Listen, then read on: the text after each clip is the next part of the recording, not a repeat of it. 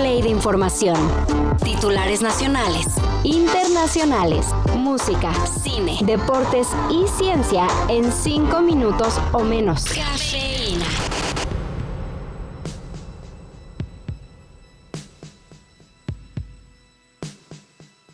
El viernes pasado se dio a conocer que una mexicana fue víctima de abuso sexual en París, Francia. De acuerdo con los reportes, cinco sujetos la violentaron durante las primeras horas del 27 de julio en las cercanías de la Torre Eiffel. Al parecer no es la primera vez que se reporta un ataque de estas características en el concurrido sitio turístico. Sin embargo, las autoridades no han hecho mucho al respecto y de hecho ya fueron puestos en libertad dos de los sospechosos que habían sido detenidos. Las investigaciones siguen en pie, asegura la Fiscalía de París.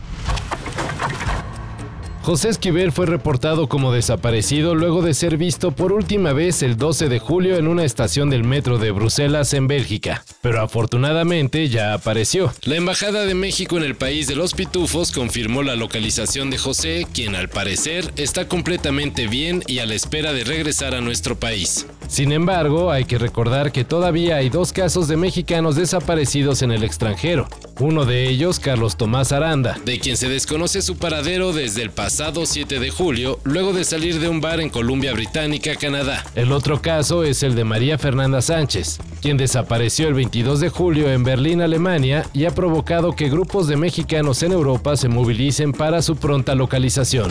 Esté donde esté, aguante. Así, vamos a dar con ella y nos vamos a volver a ver, nos vamos a abrazar y todo, y las cosas tendrán que seguir un curso. No somos pitonizos, pero pronosticamos que el 24, 25 y 26 de agosto se moverá la Tierra en la CDMX. Eso si las fanáticas de Taylor Swift en México responden como las de Seattle.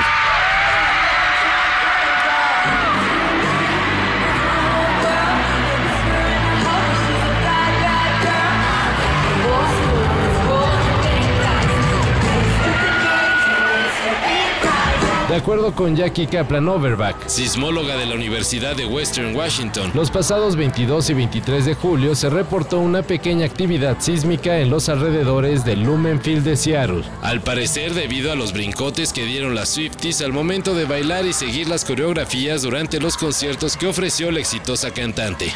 Los microsismos fueron de aproximadamente 2.3 grados, una magnitud similar a la que se reportó en 2011, cuando los aficionados de Seattle Seahawks celebraron un touchdown de Marshall Beast Mode Lynch.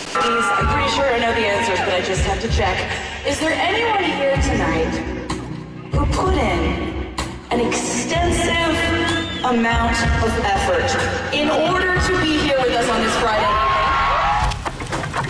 haciendo que valgan la pena las desveladas y las desmañanadas. El Mundial Femenil sigue con su buena racha de partidos. Ayer nos despertamos con un juegazo entre Colombia y Alemania en el que las sudamericanas se impusieron 2 a 1 con un golazo de la sensación Linda Caicedo y otro de último minuto de Manuela Vanegas. Eh, cuando fuimos a salir al campo antes de que empezara, les dije, a mí me vale culo y medio que sea Alemania. Nosotras tenemos las mismas capacidades, las mismas condiciones, somos 11 contra 11, peleamos bien arriba, peleamos bien abajo, controlamos balón. Con este resultado, las alemanas no tienen otra más que ganar en su último partido de la fase de grupos para unirse a Suiza, Noruega, Francia y los demás equipos que ya tienen asegurado su boleto a octavos de final.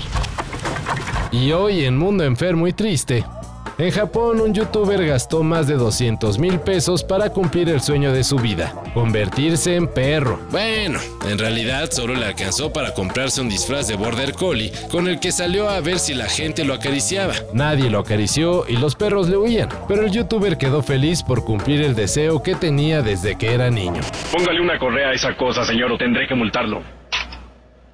¡Quítame las patas de encima, maldito perro sucio! Todo esto y más de lo que necesitas saber en sopitas.com. El guion corre a cargo de Álvaro Cortés y yo soy Carlos el Santo Domínguez. Cafeína.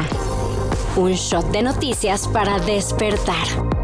Lunes a viernes por sopitas.com. Y donde sea que escuches podcasts.